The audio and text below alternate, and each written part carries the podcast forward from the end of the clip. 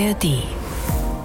Der Tag. Der Tag. Ein Thema, viele Perspektiven. Mit Ulrich Sonnenschein einen schönen guten Tag. Was nehme ich eigentlich wahr im Dunkeln? Hören, fühlen, spielen, schmecken. Gibt es ein kleines Blitzlicht und daraufhin reagiert die Pupille. Und dann müssen meine Augen in der Lage sein, alle Punkte auf dem Feld, die sich bewegen, super schnell wahrzunehmen. Wenn ich jetzt die Augen wieder öffne und die Sonne sehr flach scheint, sehe ich die Kieselsteine auf der schmalen Straße leuchten. Der Tränenfilm ist für das Auge sehr wichtig. Für blinde Menschen gibt unsere Gesellschaft mittlerweile erfreulicherweise doch eine ganze Reihe an, an Hilfestellungen. Also Gefühl, Körper, Geist und Seele ist eindeutig besser, wenn man mit verbundenen Augen erst sieht. Der Sehsinn gilt als der wichtigste Sinn überhaupt. Über unsere Augen orientieren wir uns, wir können mit ihnen lesen und miteinander kommunizieren. Augen als Fenster zur Welt. Unter diesem Motto nimmt die Woche des Sehens aktuell Sehvermögen, Augengesundheit sowie Sehbehinderung in den Blick. Tatsächlich stützt sich unsere gesamte Zivilisation auf visuelle Wahrnehmung. Von den ersten Höhlenbildern bis zu Videokonferenzen und VR-Brillen. Wir leben in einer Welt der Sehenden. Aber was, wenn die Fenster zur Welt blind sind? Die Augenmedizin macht große Fortschritte, aber nicht jede Sehbehinderung lässt sich heilen. Wie gelingt es blinden Menschen, sich in einer auf visuelle Eindrücke ausgerichteten Welt zu behaupten? Was heißt es für die Kommunikation, wenn der Blickkontakt fehlt? Und wie können Blinde und Sehbehinderte am gesellschaftlichen und kulturellen Leben teilhaben? Darüber werden wir sprechen, hier in der Tag ein Thema, viele Perspektiven, zeitunabhängig zu hören in der ARD Audiothek. Das Auge Fenster zur Welt, so haben wir heute getitelt und fragen uns, wie wichtig das Sehen tatsächlich ist und ob man es nicht auch ersetzen kann. Dazu schauen wir jetzt einmal auf das Auge, das mein Kollege Thorsten Schweinhardt Ihnen näher bringt. Ich sehe dir in die Augen, Kleines. Ach ja, sehen, wenn das nur so einfach wäre. Um uns ein zumindest annähernd scharfes Bild von unserer Umwelt zu geben, laufen in unserem Körper in jeder Sekunde ziemlich komplexe Vorgänge ab. Und nichts davon wäre möglich ohne die beiden hochpräzisen Wundermaschinen in unserem Kopf, die Augen. Im Grunde funktioniert das menschliche Auge wie eine Kamera eine unruhige Kamera im Dauerbetrieb, die sich pro Tag etwa eine Viertelmillion Mal bewegt und pro Sekunde vier Schnappschüsse aufnimmt. Aber Moment, da fehlt doch noch was. Die schönste Kamera nützt nämlich gar nichts ohne Licht. Wenn es stockdunkel ist, sehen wir Menschen leider gar nichts. Da sind andere Tiere bedeutend besser dran. Damit wir einen Gegenstand sehen können, muss zuerst mal Licht drauf fallen. Dieses Licht wird zurückgeworfen und dringt in unser Auge. Durch die Pupille, die schwarze Öffnung in der Mitte, fallen die Lichtstrahlen auf die Linse, wo sie gebündelt werden. Von der Linse aus werden diese Lichtreize auf die Augenrückwand projiziert. Dort liegt die Retina oder Netzhaut.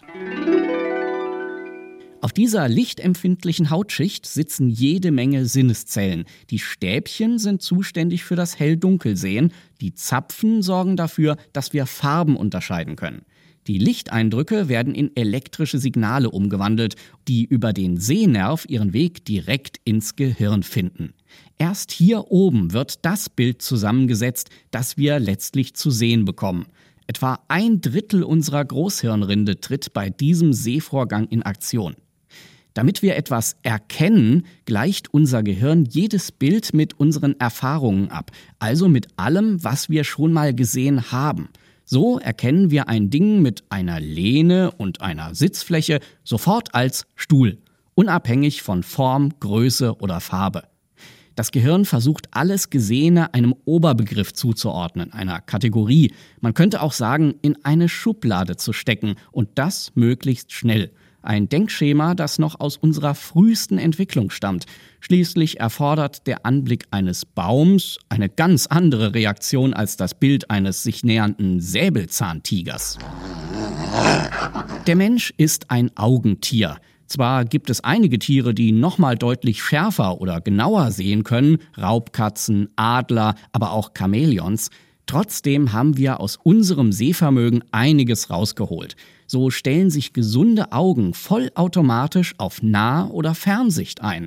Mit der Iris rund um die Pupille besitzen wir außerdem eine natürliche Blende, die regulieren kann, wie viel Licht ins Auge fällt.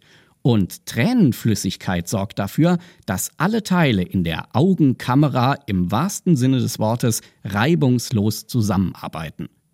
Wir wissen heute sicher, dass gesunde Augen mehrere Millionen Farbnuancen wahrnehmen können. Andere Fragen rund ums Sehen sind aber nach wie vor ungeklärt.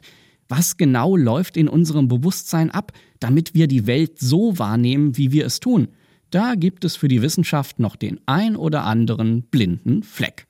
Soweit Thorsten Schweinhardt, den ich jetzt hier im Studio begrüße. Thorsten, du hast diesen Beitrag über das Auge produziert, obwohl du selbst nicht sehen kannst. War es dir unangenehm, ausgerechnet das Auge beschreiben zu müssen? Nö, ganz im Gegenteil. Ich finde das immer eine total spannende Herausforderung, wenn ich mich äh, Themen annähern kann, die jetzt, sage ich mal, in meiner Alltagssphäre ein bisschen abstrakt sind und ähm, die ich persönlich jetzt nicht so kenne, wie eben zum Beispiel das Thema Sehen oder Bilder oder eben auch das, das Auge, das ich auch in der Schule, den Aufbau habe ich auch in der Schule äh, erklärt bekommen, übrigens von einem blinden Physiklehrer. Ähm, und ich finde es super spannend, mich dem anzunähern und mir auch überlegen, zu überlegen, wie kann ich solche Dinge, die erstmal visuell sind und die kein Geräusch machen, äh, vielleicht zum Klingen bringen? Wie könnte man das Auge oder Phänomene wie Licht oder Farben eben auch mal hörbar machen? Und wie ersetzt du bei der Recherche dann das Sehen? Das ersetze ich zu einem ganz großen Teil über äh, Blindenhilfsmittel, zum Beispiel über einen Computer, auf dem eine äh, Sprachausgabe läuft, ein sogenannter Screenreader, also ein Programm, das mir den Bildschirminhalt vorliest und alles, was ich äh, auf der Tastatur eintippe. Und meine Recherche mache ich äh, zu einem großen Teil ähm, im Internet und nutze dabei natürlich ganz besonders Textquellen. Also äh, gut informativ geschriebene Texte, die bringen mir am meisten was. Weniger natürlich irgendwelche Videos, wo irgendwas einfach gezeigt wird oder äh, Bilder, Schaubilder, vielleicht vom Auge, wo das äh, erklärt und aufgeschlüsselt wird. Das bringt mir natürlich äh, erstmal gar nichts. Bis hierhin erstmal vielen Dank. Wir werden im Laufe der Sendung immer mal wieder mit dir sprechen. Thorsten Schweinhardt, bis später. Wir haben gehört, wie unser Auge aufgebaut ist, wie das Sehen physisch funktioniert oder wie es eben manchmal nicht funktioniert. Dazu bin ich jetzt online verbunden mit Dr. Verena Prokosch. Sie ist Professorin für Augenheilkunde an der Uniklinik Köln. Guten Tag, Frau Prokosch. Hallo, grüße Sie, schönen Abend. Wir haben gerade gehört, dass wir die Prozesse, die in unserem Bewusstsein ablaufen, wenn wir sehen, noch nicht vollständig durchdrungen haben. Hätten wir es, wären wir dann in der Lage, jede Form von Blindheit zu heilen? Ähm, sicherlich schon, sicherlich schon, aber die Prozess, Prozesse sind äußerst komplex. Das Auge ist ja ein wahnsinnig kleines Organ, aber trotzdem sehr vielschichtig. Ähm, Sie hatten das ja eingehend schon erleuchtet in dem tollen Beitrag. Es fängt vorne am Auge an mit der Bindehaut, mit der Hornhaut, dann kommt die vordere Augenkammer, die Iris, die Pupille, die Linse, äh, die Netzhaut mit ihren neun verschiedenen Schichten, die Aderhaut, die dahinter liegt, dann noch die Lederhaut und anschließend sogar noch der Sehnerv. Und ähm, es gelingt sicherlich in Teilbereichen, dieses auch zu ersetzen, aber ähm, das Auge ist ein sehr, sehr komplexes Organ auf dem geringsten Raum, den man wahrscheinlich im menschlichen Körper hat. Beginnen wir mal mit der häufigsten Erkrankung der Sehnerven, dem Glaukom oder landläufig dem grünen Star. Diese Krankheit ist behandelbar, aber der Prozess, das sukzessive Nachlassen der Sehkraft, lässt sich nicht mehr umkehren. Träumen Sie bei Ihrer Forschung manchmal von der absoluten Heilbarkeit? Ja, absolut. Ich habe damals angefangen, Medizin zu studieren, ich selber ähm, vor über 20, 25 Jahren, ähm, mit der Idee, dass das heilbar ist und habe selber auch im Labor sehr viel gearbeitet und Forschungsprojekte vorangetrieben, um genau dem auf den Punkt zu kommen, zu schauen, wie der Sehnerv sich selber regenerieren lässt. Das gelingt auch ähm, im Labor und es gelingt auch in Tierversuchen Ähm, bei Menschen ist der Weg allerdings noch ein sehr, sehr langer und ähm, das liegt auch wieder an der ganzen Komplexität. Im Labor hat man sehr standardisierte Bedingungen, man kann Dinge besonders gut nachahmen. Im, im, im, im echten Leben müssen sich vorstellen, müssen sich ja diese Nervenfasern dann auch noch mit ihren nachfolgenden Nervenfasern abstimmen und dann noch das Zielgebiet erreichen, äh, um die Sehinformation in der Komplexität genau dahin zu bringen, wo sie hingehört. Und das ist das, das Schwierige daran letztendlich auch. Hm. Früher war eine Augenoperation schwierig bis unmöglich, der Verlust des Auges eine häufige Konsequenz. Da ist die Medizin jetzt viel weiter. Minimalinvasiv ist das Schlagwort, also mit kleinem Besteck, wenn man so will. Wie operieren Sie? Richtig, das ist genau richtig. Also das ist sehr filigrane Arbeit. Ähm, Sie müssen sich vorstellen, es wird auf jeden Fall unter einem Mikroskop operiert, ähm, um da auch eine deutliche Vergrößerung zu haben, um die kleinsten Details zu erkennen. Äh, die Nähte, mit denen operiert wird, sind so dünn wie äh, Frauenhaare tatsächlich, also wahnsinnig dünn. Das kann man mit dem bloßen Auge schon fast gar nicht erkennen, gerade wenn sie noch blond sind, müssen Sie sich vorstellen. Ähm, und damit wird genäht. Und die Zugänge sind in den meisten Fällen auch sogar nahtfrei über so ganz kleine Ports kann man dort reingehen und zum Beispiel damit äh, die Linse entfernen oder auch kleine Stents einsetzen, die viel kleiner sind als ähm, eine, ein ganz kleiner Punkt auf einer, auf einer ähm, Centmünze, müssen Sie sich vorstellen. Also wirklich sehr klein und mit bloßem Auge kaum zu erkennen. Und da ist die Medizin doch schon sehr weit, dadurch dem Patienten zu helfen und auch sehen, ähm, zu erhalten beziehungsweise auch wieder möglich zu machen. Wenn jetzt jeder Zehnte der über 80-Jährigen am grünen Star leidet, wie kann man den Menschen helfen, diese Krankheit etwas früher zu erkennen? Das ist eine sehr gute Frage. Also das, dieser grüne Star ist ja eine der Erkrankungen, die zu einer nicht wiederkehrenden Erblindung führt. Und Sie hatten ja initial schon die Frage gestellt. Das ist auch momentan nicht heilbar bzw. nicht wiederherstellbar. Äh, das sind Nervenzellen und alles, was einmal abgestorben ist, ähm, kommt letztendlich auch nicht wieder. Und das ist letztendlich das Problem der Erkrankung. Was aber wichtig ist und was man wissen sollte, dass 50 Prozent der grünen Starerkrankungen sind gar nicht bekannt, sind den Patienten gar nicht bekannt. Das liegt daran, dass das ein schleichender Dieb der Sehkraft ist, müssen Sie sich vorstellen.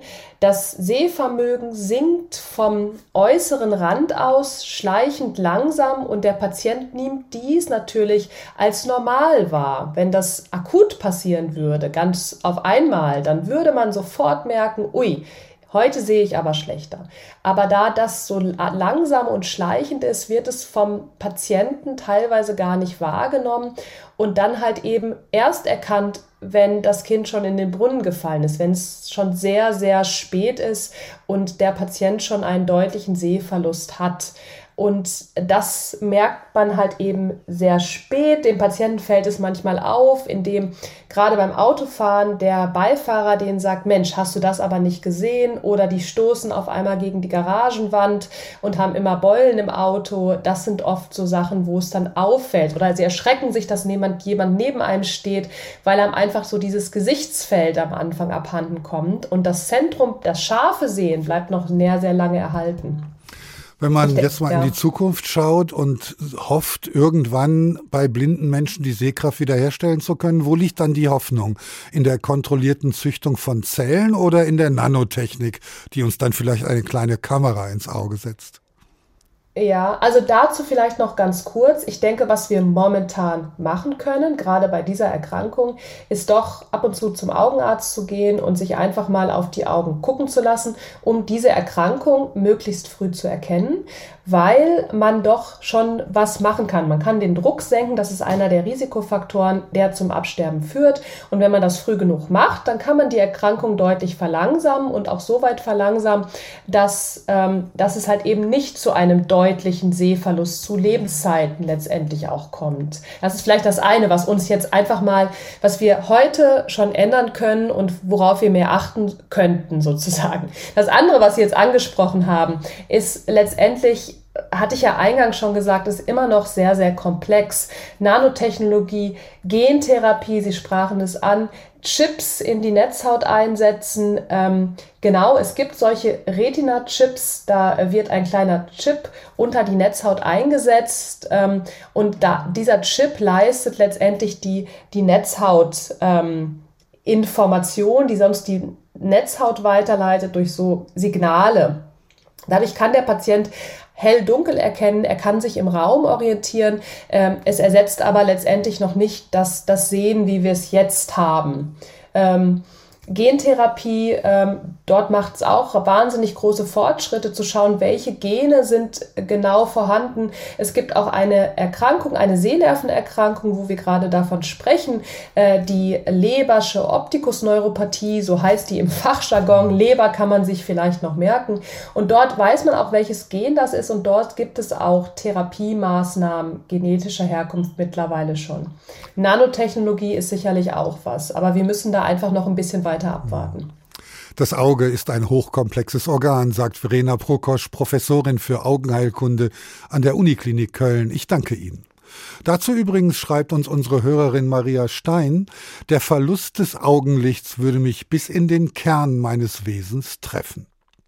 Aber nicht nur das kranke Auge ist medizinisch interessant, auch das Gesunde kann Auskunft geben, wie es in unserem Inneren aussieht. Augendiagnostik heißt dieses Verfahren, das zunehmend erfolgversprechend ist. Katharina Ditschke hat mit Medizinern in die Augen geschaut. Die Verbindung zwischen Auge und Herz ist auf den ersten Blick nicht die naheliegendste, könnte sie aber sein. Ein Forscherteam aus Brandenburg will Menschen, die an Herzschwäche leiden, schnell und einfach eine Prognose für ihre Erkrankung geben. Und das anhand ihrer Augen. Tanja Kücken und ihr Team forschen an einem Test, mit dem in Sekunden frühe Anzeichen für Komplikationen in den Pupillen der Patienten erkannt werden könnten. Denn unerkannt kann Herzschwäche einen dramatischen Verlauf nehmen. Die Diagnose erfolgt standardmäßig anhand von Symptomen wie Luftnot und geschwollenen Beinen. Ausgewertet werden auch die Blutwerte und Bildgebung wie etwa ein Herzultraschall. Doch was haben die Augen mit dem Herzen zu tun? Die Augen, genauer gesagt die Reaktion der Pupillen, werden vom sogenannten autonomen Nervensystem gesteuert. Dieses regelt alle unwillkürlichen Funktionen im Körper, wie zum Beispiel die Atmung, die Verdauung und auch den Herzschlag. Studienleiterin Dr. Tanja Kücken erklärt den Zusammenhang. Die Patienten, die eine Herzschwäche haben, die haben erhöhte Stresslevel. Bei denen ist der eine Teil des autonomen Nervensystems permanent unter Aktion. Und dieses Ungleichgewicht macht unser autonomes Nervensystem auf Dauer kaputt. Und das ist eben das, was wir versuchen zu diagnostizieren. An diesem Punkt setzt der Test an. Da das autonome Nervensystem auch die Reaktion der Pupillen steuert, könnten sich daran möglicherweise kommende, schwerwiegende Folgen am Herzen ablesen lassen. Das können Herzrhythmusstörungen, aber auch ein Herzinfarkt oder Schlaganfall sein. Für die Messungen benutzen die Forscherinnen ein Pupillometer. Dr. Susanne Fichtner. Wenn die Patienten zu uns kommen, kommen die meistens über die Notaufnahme. Wir versuchen die innerhalb der nächsten 24 bis 48 Stunden zum ersten Mal pupillometrisch zu analysieren. Wir haben dazu also ein ganz kleines Handmessgerät, das sieht ähnlich aus wie ein Fotoapparat. Das müssen wir einfach nur an die Augen der Patienten halten. Dann gibt es ein kleines Blitzlicht und daraufhin reagiert die Pupille und das Gerät misst diese Pupillenreaktion. Kurz bevor die Patienten entlassen werden, wird die Messung wiederholt und durch einen weiteren Test ergänzt. Die Forscherinnen hoffen, einen der Parameter ausfindig zu machen, der ihnen eine Prognose für Patienten mit Herzschwäche erlaubt. Am Ende könnte es einer dieser Werte sein.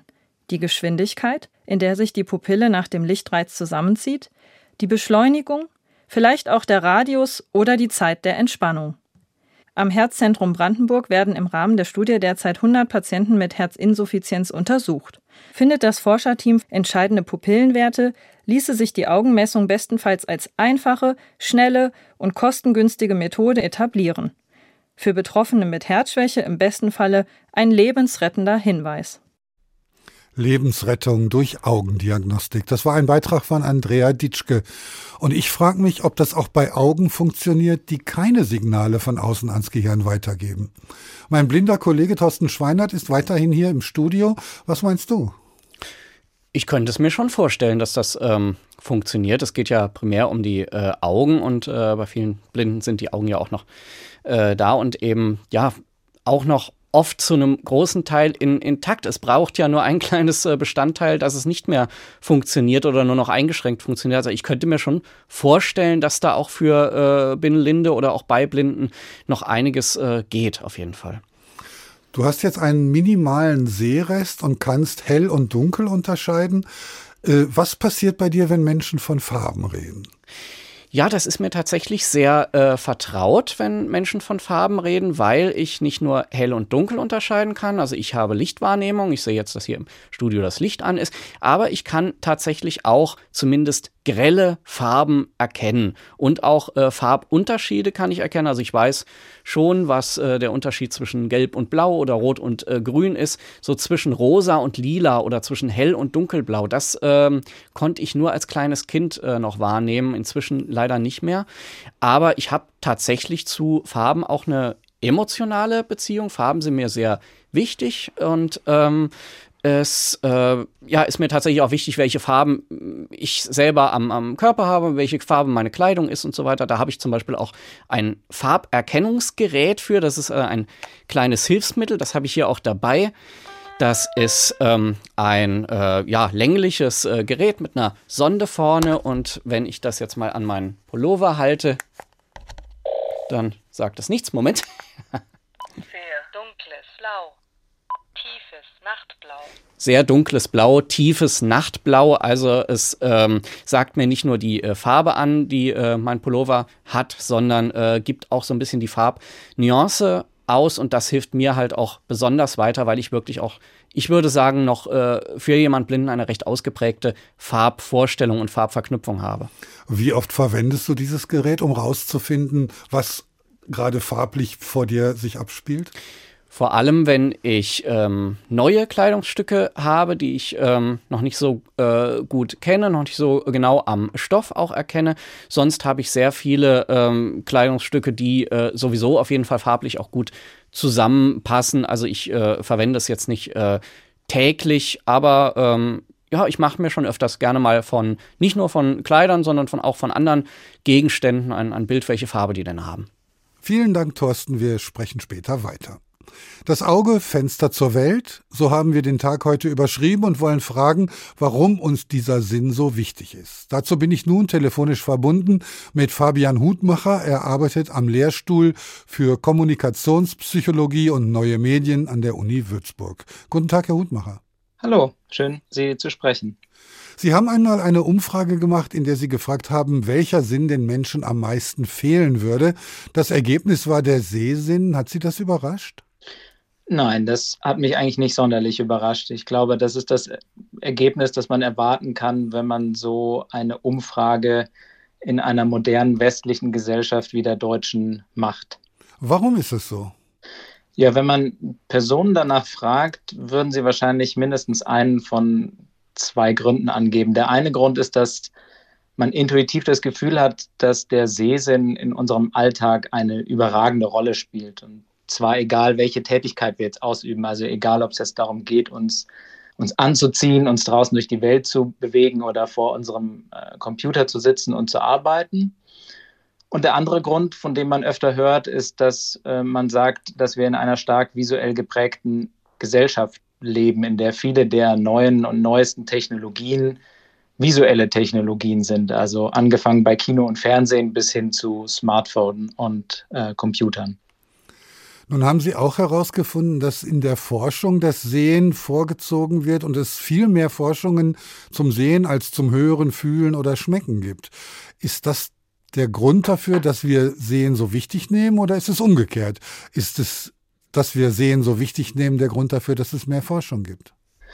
Ja, ich glaube eher letzteres. Also ich glaube, dass man ausgehend von dieser Alltagsintuition, dass der Sehsinn so wichtig ist, auch glaubt, ihm in der Forschung besondere Aufmerksamkeit schenken zu müssen. Es kommt jetzt aus Forschungsperspektive oft noch ein zweites Argument hinzu. Und dieses zweite Argument ist, dass unser Gehirn besonders spezialisiert sei auf die Verarbeitung visueller Reize. Aber ich glaube, dass wenn man es genauer betrachtet, man hinter diese Erklärung ebenso ein kleines Fragezeichen machen kann wie hinter die überragende Alltagsbedeutung des Sehsinns im Alltag. Das Auge ist ja nun nicht das größte Sinnesorgan, wahrscheinlich sogar eher das kleinste. Wie verhält es sich dann mit der reinen Zahl der Rezeptoren? Ist da das Sehen vorrangig? Ja, da kommen wir genau auf die Ebene zu sprechen, wo ich glaube, dass man auch Fragezeichen machen kann hinter die allüberragende Bedeutung ähm, des Sehsinns. Also wenn Sie sich jetzt die Größe der Sinnesorgane anschauen, dann ist der Tastsinn unser größtes Sinnesorgan. Wir haben am ganzen Körper verteilt Tastzellen. Wenn Sie sich auf die Anzahl der unterschiedlichen Rezeptortypen konzentrieren würden, dann würden Sie feststellen, dass wir die meisten verschiedenen Rezeptoren beim Riechen haben. Das sind mehrere hundert.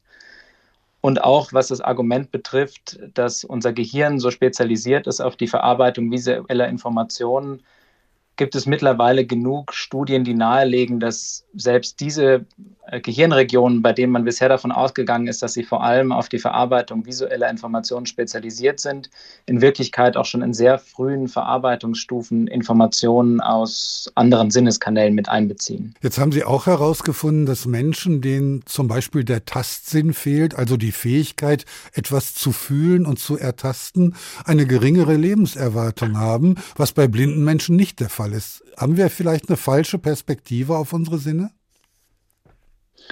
Ja, da sind wir jetzt bei dem zweiten Argument, das ich ganz am Anfang genannt hatte, also dass man die überragende Bedeutung des Sehsinns oft damit begründet, dass er so alltagsrelevant ist. Und es geht mir eigentlich gar nicht so sehr darum, irgendwie den Sehsinn jetzt vom Thron des wichtigsten Sinnes zu stoßen, sondern meine Argumentation geht eher in die Richtung zu sagen, wir haben unterschiedliche Sinnesmodalitäten und diese unterschiedlichen Sinnesmodalitäten ähm, und erfüllen unterschiedliche Funktionen. Was aber richtig ist, ähm, ist, dass man, wenn man nach der Wichtigkeit der Sinne fragt, man auch überlegen kann, wie eingeschränkt ist denn der Alltag wirklich, wenn der entsprechende Sinn wegfällt. Und ähm, für blinde Menschen gibt unsere Gesellschaft mittlerweile erfreulicherweise doch eine ganze Reihe an, an Hilfestellungen. Und jetzt der totale Ausfall des Tastsinns ist ähm, sehr selten und deswegen wahrscheinlich uns allen im Alltag auch nur wenig präsent, hat aber, wie Sie das gerade schon gesagt haben, sehr gravierende Auswirkungen, wenn er denn eintritt. Also es gibt, wenn ich das ganz kurz skizzieren darf, einen sehr beeindruckenden Fall eines 19-jährigen Metzgerlehrlings namens Ian Waterman, der im Zuge einer Virusinfektion seine gesamte Tastfähigkeit eingebüßt hat. Und der brauchte also mehrere Monate, um überhaupt wieder sitzen, stehen, geschweige denn gehen zu lernen, was einfach daran liegt, dass diese Tätigkeiten ganz entschieden darauf angewiesen sind, dass wir zum Beispiel wissen, wo unsere Füße stehen, wo unsere Glieder sich gerade befinden. Und er erst lernen musste, nachdem die Tastinformationen weggefallen sind, dann sich sozusagen visuell die Position seiner Körperglieder beständig zu kontrollieren. Wenn Sie sagen, da verschiebt sich ein Schwerpunkt, wenn man mal genauer nachdenkt, wie wichtig ist denn überhaupt die sinnliche Wahrnehmung im Vergleich zu Ideen, Gedanken, Dinge, die wir aus uns selbst heraus produzieren? Ach, ich glaube, dass man das nicht scharf voneinander trennen kann. Also alle Informationen äh, aus der Welt, die bei uns eintreffen, werden ja in irgendeiner Form über Sinneskanäle ähm, verarbeitet. Also egal, ob das Texte sind, die wir lesen, ob das eine Natur ist, durch die wir uns bewegen und so weiter. Ähm, das heißt, ohne unsere Sinne wären wir einfach komplett von der Außenwelt abgeschlossen und könnten wahrscheinlich als Menschen überhaupt nicht existieren. Aber das bedeutet natürlich nicht, äh, dass das, was in unseren Gedanken abläuft, nicht auch seine Relevanz und Wichtigkeit hätte. Vor allem, weil wir diese Dinge ja dann auch wieder mit unseren Sinnen ausdrücken, genauso wie wir jetzt eben über diese Dinge, äh, die uns interessieren, gerade mündlich miteinander sprechen. Es ist nicht so leicht, eine Rangfolge der Sinne zu erstellen, sagt der Kommunikationspsychologe Fabian Hutmacher von der Uni Würzburg. Ich danke Ihnen. Thorsten, wenn du dir das so anhörst, welcher Sinn ist für dich, der dir ja einer fehlt, der wichtigste? Also ich würde sagen, die beiden wichtigsten Sinne für mich wären vielleicht in dieser Reihenfolge der äh, Hörsinn, weil ich mich wirklich sehr, sehr stark über äh, über Schall, über das Gehör orientiere, an Geräuschen, äh, auch räumlich. ähm, natürlich auch viel äh, mit meinen Hilfsmitteln äh, akustisch arbeite, am, am PC und, und so.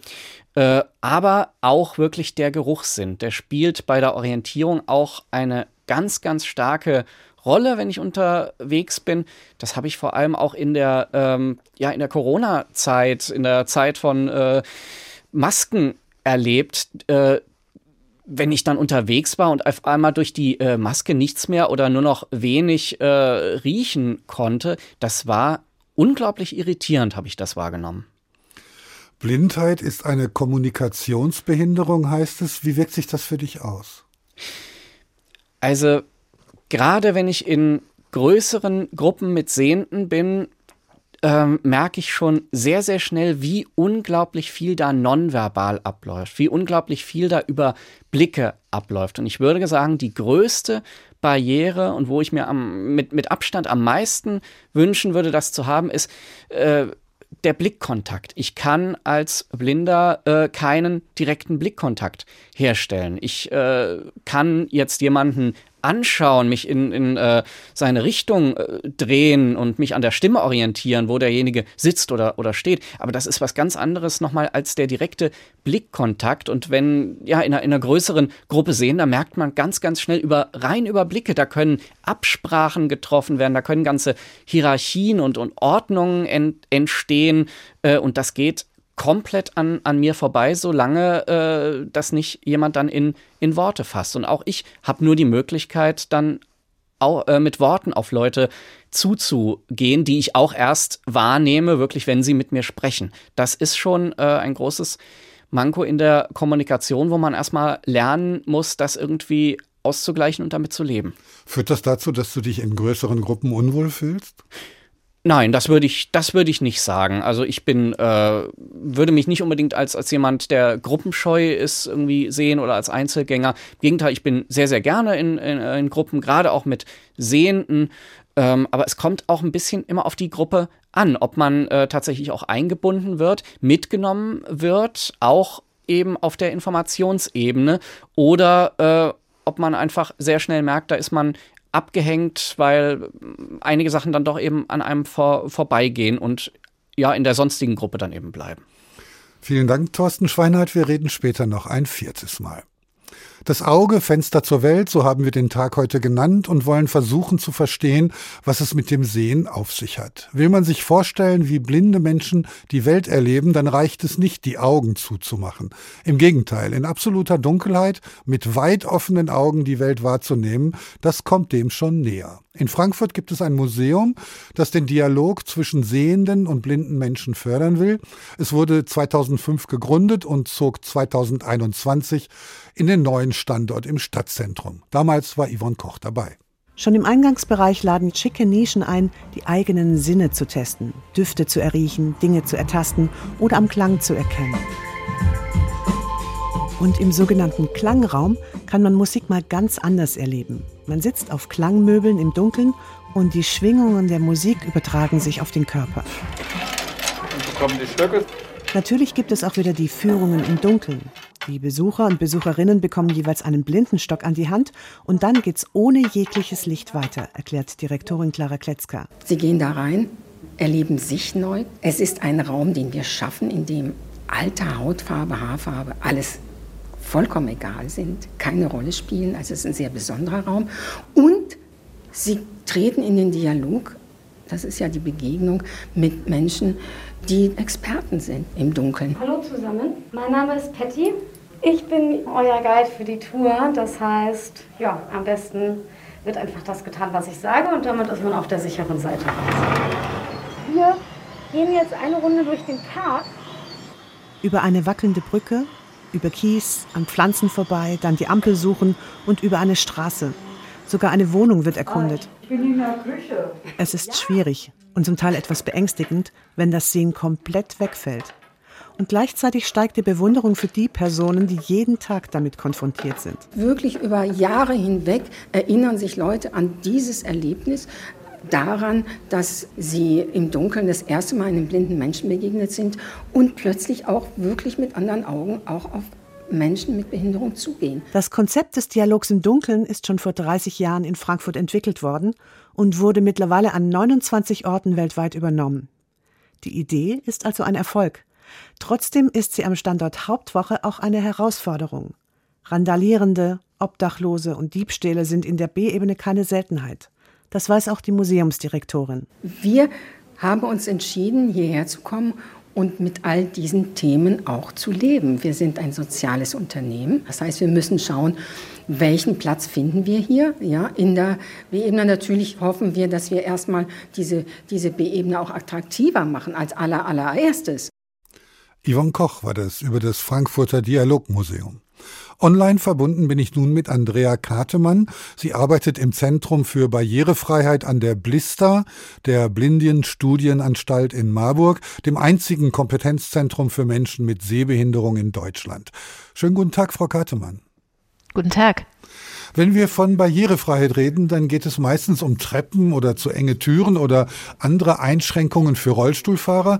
Wie sehbehinderte Menschen eingeschränkt werden, kann der Sehende nur schwer nachvollziehen. Nun sind Sie selbst blind. Hilft Ihnen das in Ihrem Job? Sehr. Ich kann dann relativ schnell merken mit meiner Hilfstechnologie, zum Beispiel im Bereich der digitalen Barrierefreiheit, ob eine Internetseite zumindest irgendwie für mich gut lesbar ist. Aber ansonsten gibt es natürlich für digitale Barrierefreiheit auch spezielle Testverfahren. Aber da kommen wir sicher im späteren Gespräch nochmal drauf. Wir sprechen ja jetzt über ein digitales Tool. Ist das für Sie barrierefrei gewesen? Nein, weil es gibt dort Schalter, wo mir meine Hilfstechnologie sagt, dass sie unbeschriftet sind. Dann liest die sowas vor wie unbeschriftet 1 Schalter. Und wenn man einen solchen Schalter dann drückt, weiß man eigentlich nicht genau, was passiert. Aber im Prinzip äh, das ist eben der Unterschied zwischen barrierefrei und irgendwie nutzbar. Ich konnte mich, wie wir merken, irgendwie einwählen.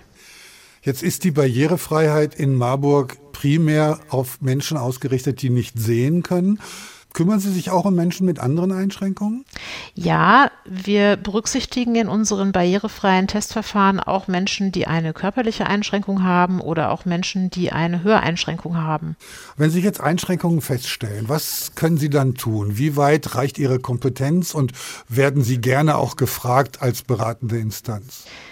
Ja, wir werden gerne gefragt als beratende Instanz. Wir erstellen nach einschlägig bekannten Testverfahren einen Prüfbericht, der den entsprechenden Kundinnen und Kunden, die uns anfragen, zugeht. In diesem Prüfbericht sind die Fehler in Bezug auf nicht vorhandene Barrierefreiheit exakt erklärt durch Screenshots und man kann dann schon sehen, zumindest dann, wenn man ein gewisses technisches Verständnis hat, wo Dinge nicht barrierefrei sind. Wir beraten aber natürlich auch Kundinnen und Kunden mit nicht technisch super Verständnis äh, darauf, wie sie Barrierefreiheit gestalten können. Also simples Beispiel, wenn im Internet Bilder auftreten und wir wissen alle, da treten häufig Bilder auf. Jedes Bild braucht für blinde Menschen einen Alternativtext und den braucht es auch für hochgradig sehbehinderte Menschen, weil hochgradig sehbehinderte Menschen eben auch Bilder nicht sehen können. Und solche und ähnliche Dinge mehr beraten wir auch in Bezug auf Kontrasten, Schriftarten und Schriftgrößen. Und wir sagen auch immer, Barrierefreiheit ist letztlich etwas, das für alle Menschen gut ist. Will sagen auch für Menschen, die älter sind und eben aufgrund ihrer immer schlechter werdenden Augen möglicherweise eine zu kleine Schrift oder zu schwierige Kontraste immer schlechter lesen können. Von daher profitieren von einem barrierefreien digitalen Angebot in Bezug auf Internetseiten, Apps und Software alle. Jetzt haben wir festgestellt, dass unser Tool, was wir hier gerade verwenden, nicht barrierefrei ist. Löst das bei Ihnen einen Impuls aus, zu sagen, ja, da muss ich mal anrufen und denen Bescheid sagen? Ja, also schon. Man würde dann in erster Näherung so einen Schnelltest machen und würde mal gucken, was da noch alles nicht barrierefrei ist, weil eben da ich blind bin, kann ich eben das in Bezug auf Kontrastverhältnisse, Schriftarten und ähnliche Dinge mehr nicht testen. Das, ja, im Prinzip könnte man das mal machen, ja. Jetzt ist ja unser Alltag mehr und mehr durchdrungen von digitalen Techniken. Kommt Ihnen das zugute? Hilft Ihnen das, den Alltag zu bewältigen? Ja, ist eine sehr große Chance gleichzeitig auch. Man muss eben auch wissen, dass für blinde und hochgradig sehbehinderte Menschen auch ein Smartphone von großer Bedeutung ist. Es wird breit als Hilfsmittel eingesetzt zum Bücherlesen, zum Dinge sich vergrößern mit der Kamera, zum Nutzen von Busfahrplänen, zum Scannen von QR-Codes und auch, was im Moment natürlich stark im Gespräch ist in Bezug auf Apps, die KI gesteuert, also künstliche Intelligenz gesteuert laufen, wo dann Bilder beschrieben werden können. Nun wissen wir alle, dass diese Bildbeschreibungen in ganzen Teilen falsch sind, aber sie sind eben auch in ganzen Teilen gut. Und das ist natürlich toll, wenn man dann so etwas kriegt und man kann durch Text, äh, durch Apps, die Texterkennung machen können, auf seinem Balkon sitzen und einen Brief in normaler Schrift unter das Handy legen. Das Handy scannt den und dann hat man eben den normalen Brief auf seinem Handy und kann lesen. Schon praktisch. Und die Handschrift wird allgemein unbedeutender. Ja, zumindest glaube ich das auch. Ich glaube, sie wird auch für sehende Menschen unbedeutender und eben für geburtsblinde Menschen ist sie sowieso schon immer unbedeutend gewesen. Also natürlich lernen wir und können wir als geburtsblinde Menschen unterschreiben, also ein Dokument unterschreiben bei einer Behörde und ähnliche Dinge mehr. Aber viel mehr Handschrift schreiben kann ich selbst nicht und viele meiner geburtsblinden Mitmenschen können das auch nicht. Sie haben es gerade angesprochen, es ist ein Unterschied, ob man geburtsblind ist oder spät erblindet. Wenn man mal gesehen hat, dann leidet man sicher auch unter dem Verlust. Findet man sich auch schwerer zurecht?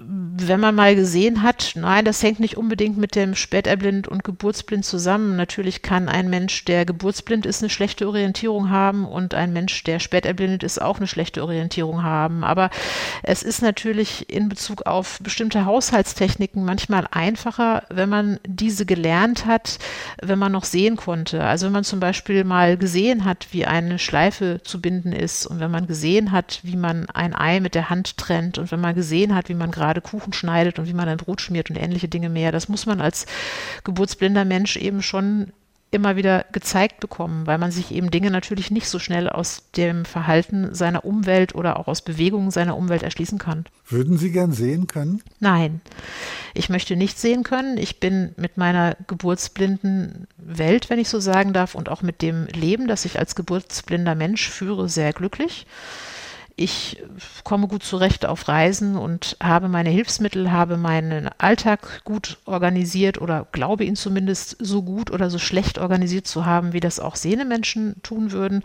Und von daher finde ich, bin ich sehr glücklich und muss auch ansonsten zu bedenken geben, dass mein Gehirn natürlich rein physiologisch darauf eingestellt ist, nicht sehen zu können. Will sagen, wenn mein Gehirn auf einmal dauernd Reize aufnehmen müsste, dann würde mein Gehirn damit völlig überfordert sein und mit diesen Reizen überhaupt nichts mehr anfangen können. Das Lebensglück hängt nicht vom Sehen ab, sagt Andrea Katemann vom Zentrum für Barrierefreiheit in der Blindenstudienanstalt in Marburg. Ich danke Ihnen. Danke Ihnen auch. Geduldig sitzt noch immer mein Kollege Thorsten Schweinhardt mir gegenüber und muss sich zurückhalten, denn er hätte zu den angesprochenen Themen sicher noch viel beizutragen, zumal er selbst Schüler der Blister in Marburg war. Ich würde jetzt aber gerne über eine Leidenschaft von dir reden und das ist das Filme schauen. Oder muss ich jetzt eher sagen Filme hören? Nein, nein. Also ich rede immer äh, davon, dass ich äh, den und den äh, Film angeschaut habe oder die und die Serie gesehen. Das ist für mich völlig normal, äh, wie ich auch sonst äh, das Wort äh, sehen und alle Floskeln rund ums Sehen ganz normal verwende. Ähm, ja, also ich äh, gucke unglaublich gerne Filme, Serien. Ich gehe sehr, sehr gern ins Kino. Der letzte Film, in dem ich war, war, war Oppenheimer. Hat mir sehr gut gefallen. Ähm, auch dank der Audiodeskription, die unter anderem auch zu dem Film angeboten wird. Also das ist eine akustische Filmbeschreibung für Blinde. Ähm, und das funktioniert im äh, Kino so, dass ich mir äh, eine App auf dem Handy aufmache, während der Film läuft und die orientiert sich quasi an der Tonspur des Films, wo sind wir gerade im Film und spielt mir dann über Kopfhörer ähm, immer in den eher ruhigen Momenten vom Film ähm, ja kurze Erklärungen zu. Also was passiert gerade, was man äh, nur sehen kann und nicht äh, hören. Wer guckt jetzt wen an? Aber auch wie sieht der und der aus? Und auch äh, das kann ja in, in Filmen manchmal sehr, sehr äh, wichtig, sehr aussagekräftig sein. Zum Beispiel in dem Hitchcock-Film Mani, wo es darum geht, wo die, ähm, die Hauptfigur immer durch bestimmte Farben getriggert wird. Und das versteht man natürlich überhaupt nicht, wenn man nicht weiß, wer läuft gerade mit welcher Kleidung oder mit welcher Farbgebung durchs Bild. In der Situation kann ich mir vorstellen, ist der Audiokommentar nötig und wichtig. Ist es aber auch manchmal so, dass dich der Audiokommentar nervt, weil du in deinem eigenen Kopf schon viel weiter bist und er dir Dinge erklärt, die du eigentlich intuitiv längst verstanden hast? Also wenn ich höre, dass sich da zwei äh, Menschen küssen, ist es äh, nicht unbedingt notwendig, dass noch gesagt wird, sie küssen sich. Das, das stimmt. Ähm, aber auch da entwickelt sich äh, die Audiodeskription weiter. Das ist ja was, was tatsächlich sehr inklusiv gemacht wird von Blinden und Sehenden miteinander, die sich den Film anschauen und die Audiodeskription, den Text dann auch erarbeiten. Und äh, ja, das ist auch eine Textform, die, die gut oder schlecht sein kann und die entwickelt sich eben weiter und äh, passt sich natürlich auch den Bedürfnissen an und natürlich auch dem äh, jeweiligen Film, der beschrieben wird. Was ist dir lieber, der Audiokommentar oder den Film in Gesellschaft von Sehenden zu schauen, die dir dann notfalls die wichtigen Dinge erklären können? Also ich finde beides gut. Wenn sich beides äh, ergänzt, finde ich das wirklich am besten. Ich, äh, es gibt noch immer zu viel, viel, viel zu wenig Film ähm, so eine Audiobeschreibung. Das wird immer noch viel zu selten angeboten und äh, gemacht. Ähm, Gibt es inzwischen auch an manchen Theatern äh, zum Beispiel. Aber ähm, ich äh, finde es auch äh, sehr schön, mit äh, sehenden Menschen ins äh, Kino zu gehen, aber nicht als, äh, ich sag mal, für mich als Filmassistenten oder so. Wenn Sie mir Sachen erklären wollen, dann muss das freiwillig passieren, dann muss das von selbst passieren. Ich würde mir nicht äh, Freunde nur deshalb mit ins Kino nehmen, damit ich jemanden hätte, der mir den Film irgendwie erklärt. Da steht für mich ganz klar der Kinospaß und das Kinoerlebnis im Vordergrund finde das toll, dass du ins Kino gehst, wo viele Leute nach der Pandemie auf Streamingdienste umgestiegen sind. Was ist für dich das Besondere am Kino, wo du ja die große Leinwand nicht siehst? Die große Leinwand sehe ich nicht, aber ich habe ja schon erzählt, dass ich zum Beispiel auch Lichtwahrnehmungen habe. Zum Beispiel im Film Oppenheimer habe ich das dann doch sehr, sehr stark gemerkt. Achtung, Spoiler, wo die äh, Atombombe fällt zum Beispiel, äh, wird sehr, sehr stark mit Licht gearbeitet. Das ist tatsächlich noch was, was ich mitkriege. Und an, ansonsten hat ein Kino einfach eine besondere Atmosphäre, die Art, wie man da sitzt, äh, wie man vielleicht dabei was isst, wie man sich dabei, wenn man nicht allein ins Kino geht, sich über den Film unterhält, den gemeinsam erlebt. Also all äh, das kann natürlich äh, ein Streaming-Service nicht bieten. Die haben natürlich wieder andere Vorteile, gerade auch für Blinde. Ähm, auch, dass Konzerte und so immer öfter über Streaming angeboten werden dann hat man nicht das Problem, wie kommt man da überhaupt hin? Wie kommt man da im Konzert auf seinen Platz und, und so weiter? Ähm, dann kann man das am PC, wenn man noch schöne Boxen hat, verfolgen und dann auch so ein mhm. äh, gutes Konzerterlebnis haben. Vielen Dank, Thorsten Schweinhardt, und weiterhin auf gute Zusammenarbeit. Ja, vielen Dank, man sieht sich. Das Auge, Fenster zur Welt, so haben wir heute getitelt. Und als unsere beiden letzten Gäste für heute begrüße ich nun hier im Studio Thomas Brendel, Leiter des Dunkelhauses in Wetzlar, der sich selbst eine Nichtsehenswürdigkeit nennt, und Marcel Rudert, Gitarrist der Band Change of Plans. Was beide miteinander verbindet, werden wir gleich sehen. Zuerst einmal Thomas Brendel, ein Dunkelkaufhaus. Ist das ein Ort, wo man einkaufen kann, ohne zu sehen, was man man kauft? Nein, bei uns gibt es nichts zu kaufen, außer vielleicht mal Getränken oder Süßigkeiten. Dunkel, Kaufhaus, dunkel haben wir, glaube ich, erfüllt, das ist bei uns immer. Und Kaufhaus deswegen, weil es mal altes Kaufhaus gewesen ist. Es geht also nur darum, was nehme ich eigentlich wahr im Dunkeln? Hören, fühlen, spielen, schmecken. Warum haben Sie den Namen Kaufhaus beibehalten? Weil es einfach einmal als Kaufhaus gewesen ist. Der Name schon existierte, bevor wir überhaupt gegründet worden sind und der Ansatz vielleicht früher mal ein ganz anderer gewesen ist. Aber ähm, ja, es hat sich dann halt so entwickelt. Und heute ist es so, ist eigentlich ein schöner Name, weil die Leute reden drüber und fragen, was verbirgt sich dahinter eigentlich. Sie kennen ja sicher das Dialogmuseum in Frankfurt. Auch hier soll Sehenden ein Eindruck vermittelt werden, wie Nichtsehende sich die Welt erschließen. Wie unterscheiden Sie sich davon? Bei uns geht es eigentlich nicht um das Thema Blindheit, sondern bei uns geht es darum, was nimmt ein Sehender wahr, wenn er mal Dunkelheit erlebt. Und wir Blinden haben eigentlich lediglich den Vorteil, dass wir dort arbeiten können, dass wir dem Sehenden zur Seite stehen können, wenn er für sich neue Erfahrungen macht. Also es geht nicht darum, was nimmt ein Blinder in der Realität wahr, sondern was nehme, nimmt der Sehende wahr, wenn er mal Dunkelheit erlebt. Sie haben ein weitläufiges Programm, was vielfach kulinarisch ist. Whiskyproben, gibt es da Weinproben, Craftbier, auch Essen kann man, Pizza zum Beispiel. Dunkelrestaurants gibt es ja viele. Wie ist der Eventcharakter bei Ihnen? Also erstmal es, haben wir den großen Vorteil, dass man bei uns erstmal dieses Thema außer beim Menü, außer äh, dieses Wahrnehmen macht. Was nehme ich für mich eigentlich wahr und schon mal dann im Dunkeln angekommen ist. Des Weiteren haben wir, glaube ich, vielen anderen Dunkelerlebnissen das voraus, dass bei uns wirklich ausschließlich Blinde arbeiten im Dunkeln. Wir denen einen Arbeitsplatz geben können und es wirklich absolut dunkel ist. Sobald man ein Nachtsichtgerät trägt, was bei vielen anderen Einrichtungen so ist, hat man Restlicht. Und dass der Gast sieht immer, wo der Bediener oder wo die Bedienung gerade ist. Das heißt, auch die Menschen, die bei Ihnen das Whisky-Tasting anbieten, sind nicht sehend? Also derjenige, der den Whisky zum Whisky was erzählt, der ist sehend, aber arbeitet auch in absoluter Dunkelheit. Der braucht ja auch nichts zu sehen, der braucht ja eigentlich nur zu erzählen. Und der Blinde äh, macht halt den Rest. Der macht die Bedienung der Gäste, Bespaßung der Gäste etc. Bespaßung der Gäste. Das sind Sie, Marcel Rudert. Sie spielen mit Ihrer Band Change of Plans in völliger Dunkelheit in dem Dunkelkaufhaus. Was ändert sich für Sie dadurch als Musiker? Sie können ja sehen. Äh, ja, jede Menge. Also das Offensichtlichste ist wahrscheinlich, dass man die ganzen Lieder natürlich auswendig spielen muss und äh, die Texte nicht ablesen kann, äh, Akkorde, Noten und sowas fällt alles weg. Auch, dass wir uns was einfallen lassen mussten, wie wir das Ganze ein bisschen lauter kriegen, weil an sich ist es kein so großer Raum, das ginge auch ohne Verstärkung, aber da wir zum Teil auch elektrische Instrumente haben, müssen wir uns überlegen, wie kriegen wir die laut, ohne dass es leuchtet. Aber auch die ganzen Spielabläufe innerhalb der Band sind natürlich komplett anders, weil man kann jetzt nicht einfach per Sichtkontakt oder Zunicken sich gegenseitig Einsätze geben oder sowas. Das muss alles wirklich ähm, rein auf akustischer Ebene funktionieren. Man geht ja im Grunde aus zwei Gründen ins Konzert, um zu sehen, wie die Band sich verhält, welche Bühnenshow sie bietet und was sie anders macht als auf Platte und um die Stimmung zu genießen. Bei so einem Konzert wird das gänzlich anders. Was bleibt da?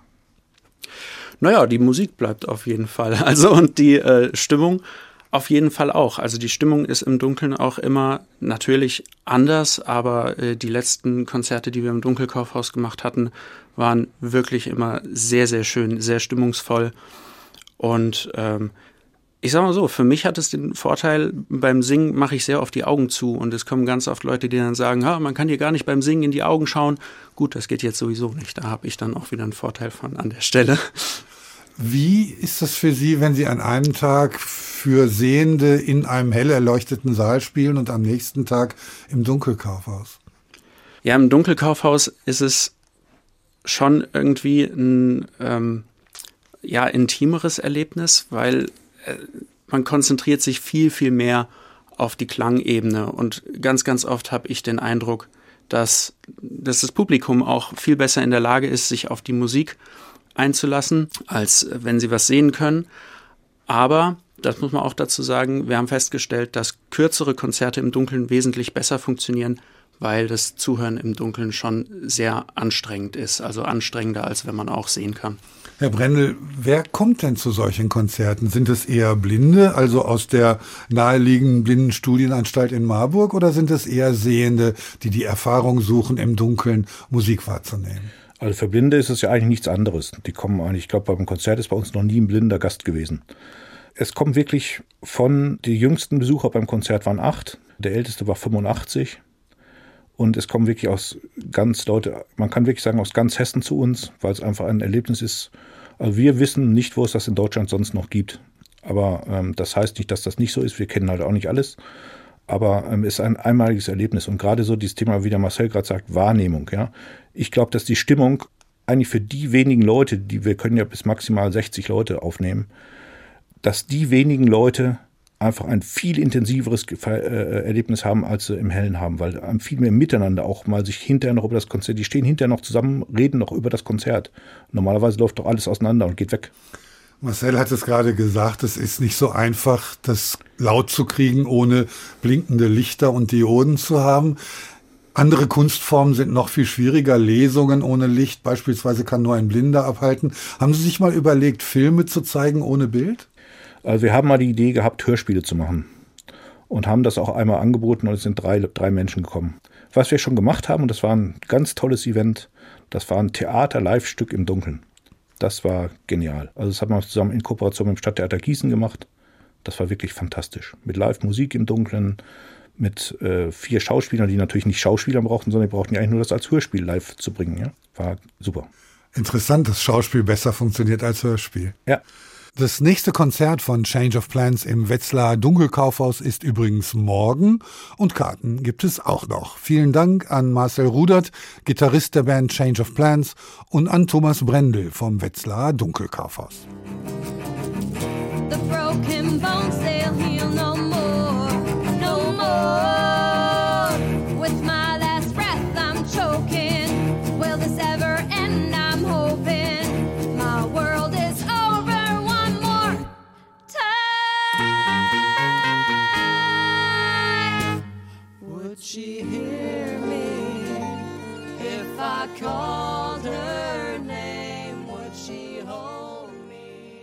Und damit sind wir schon am Ende unserer Stunde über das Sehen. Wenn Sie mögen, empfehlen Sie uns gerne weiter. Der Tag, ein Thema, viele Perspektiven, als Podcast auch in der ARD Audiothek. Dort gibt es einen weiterführenden Podcast, den ich Ihnen gerne ans Herz legen möchte. Bei SWR Leben geht es um Christoph Müller, einen blinden Lehrer. Er unterrichtet Geschichte und Religion am Gymnasium und da sind es die Schüler, die ihren Lehrer in die Klasse integrieren.